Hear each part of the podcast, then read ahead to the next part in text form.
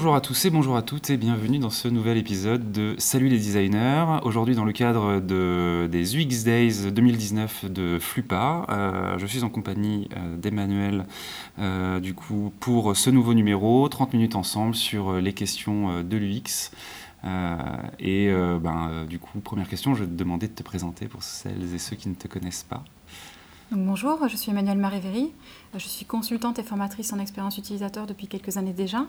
Et euh, j'ai un background d'ingénieur, designer et psychologie.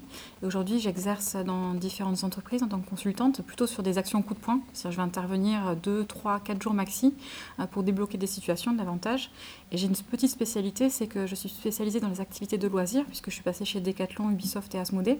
Et donc dans ces activités autotéliques, ce qui est assez intéressant, c'est qu'en en fait, on s'intéresse à donner plus de plaisir à des utilisateurs. Et donc les notions d'engagement, de motivation et de plaisir, elles sont vraiment centrales. Et moi, c'est ce qui me plaît, c'est en gros, c'est de donner encore plus de plaisir Hmm.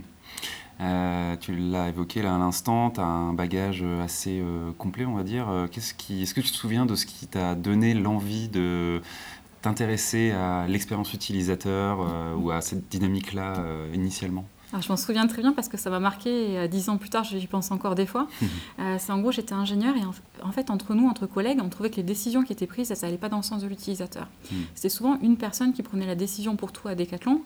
Euh, et nous, on était hyper frustrés parce qu'on s'occupait de développer les produits et on savait avant que le produit sorte que ça n'allait pas marcher. Et en fait, un jour, en faisant une étude auprès des clients, on s'est pris vraiment un retour de la part des utilisateurs, comme quoi ce qu'on allait proposer, ça allait vraiment pas. Et ça, ça a été le déclic pour moi, et j'ai décidé d'essayer de, de, mener plein d'initiatives au sein de Decathlon pour qu'on écoute enfin la voix des utilisateurs. Donc avec plein d'autres collègues aussi euh, qui étaient là-dessus. Euh, moi, c'était ça le déclic, c'est de se rendre compte que tous ensemble, on savait que c'était un mauvais produit, mais qu'on le faisait quand même parce qu'on n'écoutait pas nos utilisateurs. Ça m'a marqué.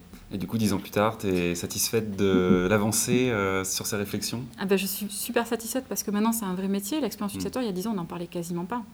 Et euh, aujourd'hui, on voit l'engouement qu'il y a, les boîtes qui commencent à recruter. Moi, je, trouve ça génial. Enfin, ça me motive encore plus à faire mon boulot et, euh, et, c'est super. Et on en est même à un stade où ça devient tellement mature que les boîtes, elles y sont investies. Et puis maintenant, il y a des réflexions sur est-ce qu'on continue ou pas. Et moi, ça me dérange un petit peu, ça m'alerte un petit peu. Euh, où chez Decathlon, les tests utilisateurs qui étaient obligatoires il y a 2-3 ans, maintenant ils deviennent optionnels. Donc il y a aussi, euh, même si c'est cet engouement-là, le risque que bah, dans quelques années, qu'est-ce que deviennent nos métiers hmm. Donc c'est des enjeux euh, enfin, qui sont super passionnants et sur lesquels je suis ravie de, je suis, ravie de bosser au quotidien. Hmm. Et du coup, euh, L'UX aujourd'hui, on, est, on est à Flupa aujourd'hui, donc l'UX on le voit partout sur les murs, les gens en parlent et ça commence à être démocratisé en tout cas au niveau du terme, mais ça peut aussi vouloir dire plein de choses finalement dans la bouche de certaines personnes, c'est assez différent. Quoi. Et c'est quoi pour toi ta définition de l'UX euh, aujourd'hui? Hmm. Alors je disais dans ma conf, c'est vrai qu'il n'y a pas d'avis aujourd'hui, euh, il n'y a pas une définition consensuelle qui plaira à tout le monde. Euh, il y a ceux qui viennent du web qui voient plutôt la UX comme la UI, un, un même métier, en tout cas même cœur de métier. Moi j'ai une vision très pragmatique des choses. Hein. C'est expérience utilisateur, ça veut dire ce que le mot veut dire. Mmh. C'est s'intéresser à ce que vit un utilisateur, qui soit confronté à une marque, un magasin, à une exposition, à un service, et les applications et les interfaces sont juste une façon euh, de s'intéresser à l'expérience utilisateur. Et je ne le vois pas forcément moi comme un métier, mais plutôt comme une philosophie de travail. Euh, j'ai du mal à dissocier euh, l'expérience utilisateur de user-centric stratégie. J'ai mmh. vraiment beaucoup de mal là-dessus. Et du coup, moi, j'ai plutôt aimé les métiers spécialisés comme le user researcher, c'est plutôt comme ça que je vais en parler, le concepteur d'interface. Enfin, j'aime bien utiliser les mots qui sont spécifiques plutôt de mmh. dire UX, qui pour moi fait plutôt appel à une philosophie de travail. Ouais. On peut imaginer effectivement que demain, euh, presque le terme disparaisse pour euh, être totalement intégré à la réflexion euh, mm. qu'on peut avoir dans notre travail. du coup, toi, dans ton profil professionnel, un peu enfin, autonome, entre guillemets, euh, de consultante. Euh, c'est quoi un peu ta journée type? Est-ce que tu as une journée type? Et si on peut imaginer une journée type un peu fantasmée, entre guillemets, ou représentative, euh, c'est quoi ton quotidien? Alors ouais, j'ai vraiment pas de journée type, tu, tu l'as très bien dit, parce que comme je fais des petites actions de quelques jours, c'est à mm. chaque fois différent. Et en fait, moi, je suis quelqu'un, j'aime pas refaire les choses que je sais déjà faire. je suis assez senior et j'aime vraiment les projets qui sont hyper compliqués et impossibles. Donc mes journées, elles commencent commence toujours par une grosse prise de tête, un casse-tête, et puis je vais essayer de, là où mes neurones sont encore en éveil juste après le café, et je vais essayer vraiment de décortiquer un sujet dans ma tête. Ensuite, je fais souvent un échange avec mes clients pour mhm. voir, voilà, c'est ça l'idée que j'ai sur ce qu'on, comme ça qu'on pourrait travailler. Est-ce qu'on peut débriefer? Et ensuite, l'après-midi, je mets en œuvre en général que ce soit un test utilisateur, une recherche, des préconisations et des propales. Donc ça ressemble un petit peu à ça. Et vu que j'aime bien travailler 24 heures sur 24, le soir en général, je le dédie à faire de la recherche à mon compte, parce que je suis curieuse de tout, et comme je le disais tout à l'heure, à regarder des webcams un peu dans le monde, à regarder ce qui est dit, euh, à m'immerger dans le monde de l'utilisateur. Et euh, ce que j'adore dans ce métier-là, c'est que c'est une source infinie euh, d'apprentissage, et moi, c'est ce qui me stimule le plus. Mmh. C'est de toujours être surpris par les utilisateurs, par comment se comportent les gens, et moi, j'aime ce moment-là.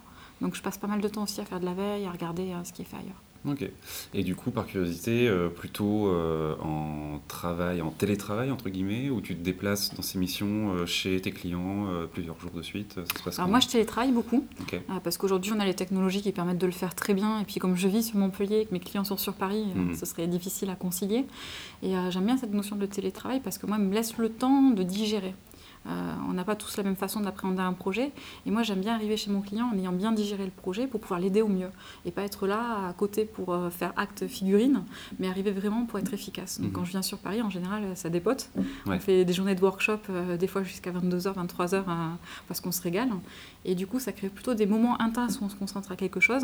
Et le reste du temps, toutes les équipes se laissent le temps de digérer, puis on se remet ensemble. Moi, j'aime bien ce côté-là un peu sprinté de, de mes projets. Ok. Euh, tu viens de le, dire encore, mais du coup, tu interviens auprès d'équipes diverses et variées. Euh, est-ce que tu as des, conseils pour. Euh, est-ce que tu aurais des conseils pour diffuser? Un, déjà, pas utiliser le vocabulaire anglais technique sur nos métiers, mais utiliser un vocabulaire simple pour pas faire croire que c'est compliqué ce qu'on fait. Hmm. le deuxième, c'est de se dire que c'est pas nous les chefs et on sait pas forcément nous-mêmes ce que c'est que ce que pensent nos clients. C'est pas parce que c'est notre métier qu'on sait. Et souvent, en fait, il y a un biais très fréquent en psychologie, hein, c'est que plus on s'y connaît sur un sujet, plus on fait confiance davantage à nos intuitions qu'aux résultats. Parce qu'on se croit expert de la connaissance utilisateur. Moi, ça fait dix ans que je fais ce métier-là. Euh, j'ai pas la prétention de savoir ce qui se passe dans la tête des gens, ni d'anticiper ça. Mm. Donc je reste modeste et humble par rapport à ce que je sais. Et c'est toujours les résultats. Donc je suis plutôt une facilitatrice, une accompagnatrice là-dessus. Et encore une fois, la partie sur les... Euh, les résultats et les KPI, c'est pour moi ça qui vraiment euh, va amener tout le monde. Quand on a montré que ça marchait, quand on a montré que c'était concret, c'est là en général où ça va pérenniser longtemps dans l'entreprise. Si on fait juste que communiquer sur ce qu'on fait, je pense que c'est pas suffisant, même si c'est très important de le faire. Ok, ouais. Euh, ouais, il y a un truc, euh, il y a un truc très du coup euh, finalement dans le l'action aussi quoi. Ouais, dans le faire, les choses. Dans le faire avec. Là ce matin, il y, a, il y, a, des explications sur il faut amener les équipes faire des tests utilisateurs avec hmm. nous. Ça j'y crois beaucoup, mais moi j'aime bien les faire faire. C'est-à-dire que c'est eux qui font les questionnaires avec moi, c'est qui une et qui est une transmission parce qu'en tant que consultante je suis là quelques jours et je veux qu'il y ait ce travail qui soit pérennisé au sein des entreprises. Donc j'aime bien accompagner et faire, être plutôt là en mentoring. Je préfère d'ailleurs ce, ce métier-là de mentor et d'accompagnateur hmm. plutôt que de faiseur parce que c'est les gens qui connaissent les produits qui ont la meilleure connaissance au final. Hmm. Ok. Et euh, du coup, ça, euh, la transition est, euh, est, un peu trouvée sur le fait de se dire comment, enfin toi, ton avis sur le quel bagage ou quelle qualité il faut avoir aujourd'hui pour être un bon UX designer Alors bon, les profils sont assez divers et variés, mais dans les gens qui nous écoutent, il y a des étudiants notamment, et c'est vrai mhm. que qu'est-ce qu'on peut leur donner comme conseil pour ces gens qui demain vont postuler à des postes UX C'est quoi les qualités pour toi d'un UX? Alors, pour moi, la première qualité, c'est d'être humble. Euh, souvent, je vois beaucoup de publications, notamment sur LinkedIn, euh, de personnes qui ont lu un article sur les biais cognitifs et qui, euh, deux, trois jours après, disent ah bah, C'est bon, je sais prendre en compte les biais cognitifs dans mes expériences. Moi, ça me fait hérisser les poils mhm. parce que même si on les connaît, on ne peut pas les contourner. On peut juste appréhender un petit peu. Et en fait, l'illusion de détenir la connaissance, c'est vraiment un péché qu'ont beaucoup de UX designers, je trouve, sur les LinkedIn. Euh, après, donc ça c'est le premier conseil, rester humble. Euh, la deuxième, euh, le deuxième aussi conseil que je donnerais, c'est de cibler sa curiosité. Parce que forcément, on est sur des gens, en général, des profils qui sont très curieux, qui veulent tout savoir. Et en fait, face à la multitude de choses qu'il faut savoir pour comprendre l'être humain, on a vite fait de se perdre, de s'égarer dans des voies et de croire qu'on comprend et de ne pas être solide. Donc il faut vraiment canaliser sa curiosité et se dire, bah tiens, ce mois-ci, je me focus sur tel sujet. Par exemple, moi, le mois dernier, je me suis focalisée sur bah, les profils HPI, c'est-à-dire les personnes qui ont un haut conscient intellectuel. Euh, le mois d'avant, c'était sur les autistes, euh, enfin le spectre autistique de façon générale. Et le mois d'avant, c'était sur euh, la latéralité. En gros, pourquoi notre bras droit et notre bras gauche Pourquoi Enfin, hmm. des questions qui sont problématiques. Donc moi, j'aime bien plutôt consacrer beaucoup d'efforts pour déblayer une problématique du début jusqu'à la fin. Et le troisième conseil que je donne souvent à des juniors, c'est de s'entourer. Mhm. Moi, je sais rien faire toute seule. Euh, j'ai besoin de mon réseau d'experts et je suis très bavarde et ça va vite. En fait, dans l'UX, les gens sont super partageurs et chaque mois, tu rencontres des gens qui ont des milliers d'informations hyper utiles à te donner.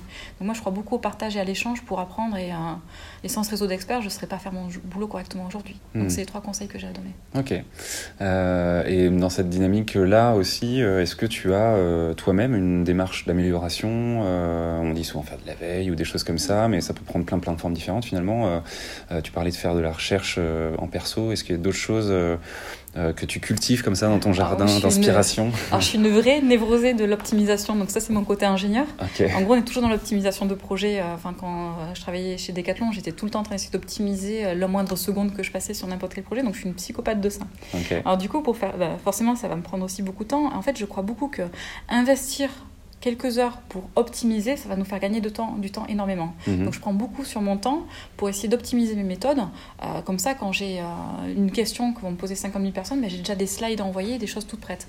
Donc par exemple, tous mes workshops, euh, j'ai déjà des templates qui sont prêts. Mhm. Donc quand je fais une presta, c'est déjà tout fait. J'ai des fichiers Excel où je note toutes les questions que j'ai déjà posées à des utilisateurs, ce qui me permet que quand je vais réécrire un questionnaire, ben, j'ai déjà toutes les questions et tous les items de réponse qui sont disponibles quelque part.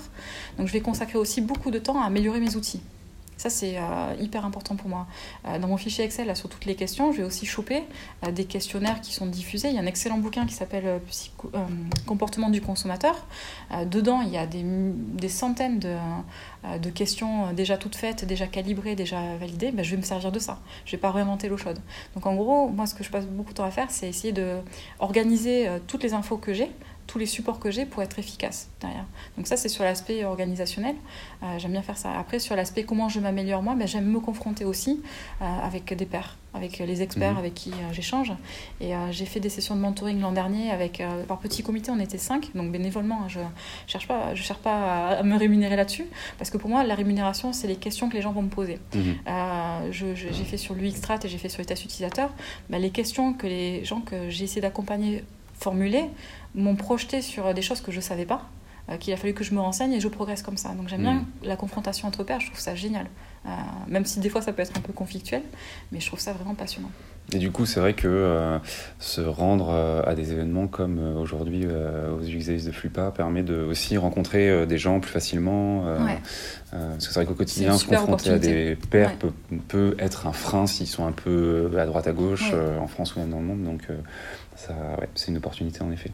Et du coup, dans cette démarche euh, d'amélioration, etc., et euh, de travail auprès d'équipes pluridisciplinaires, est-ce que tu as euh, un outil, une méthode que tu peux conseiller ou que tu utilises régulièrement dans ton travail, qui serait un peu le petit takeaway à prendre de l'épisode pour travailler une méthode en particulier? Alors moi, j'utilise souvent le diagramme café. Je l'ai présenté lors de la dernière Conflupa. C'était un vrai plaisir de présenter ça. Et euh, surtout, les retours des gens qui ont pu l'utiliser et s'en servir et qui continuent à s'en servir, ça c'est top.